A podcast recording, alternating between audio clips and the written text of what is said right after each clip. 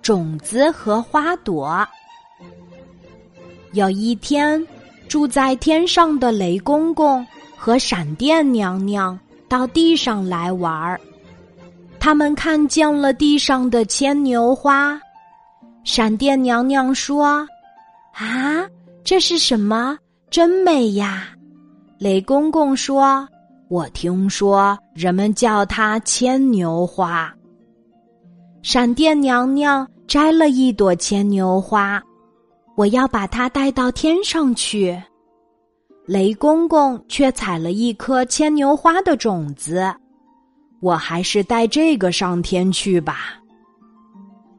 回到天上，神仙们都说：“闪电娘娘那朵花儿真好看呀。”说雷公公那颗种子可真难看。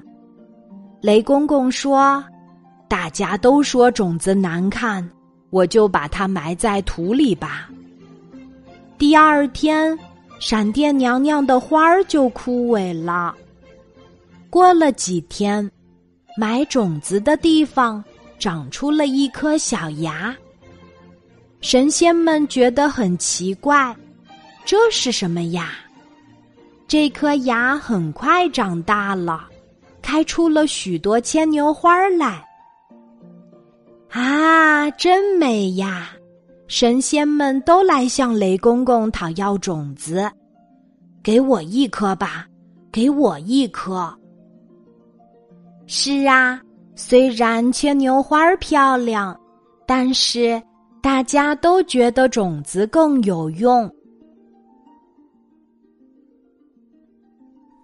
今天的故事就讲到这里，记得在喜马拉雅 APP 搜索“晚安妈妈”，每天晚上八点，我都会在喜马拉雅等你，小宝贝，睡吧，晚安。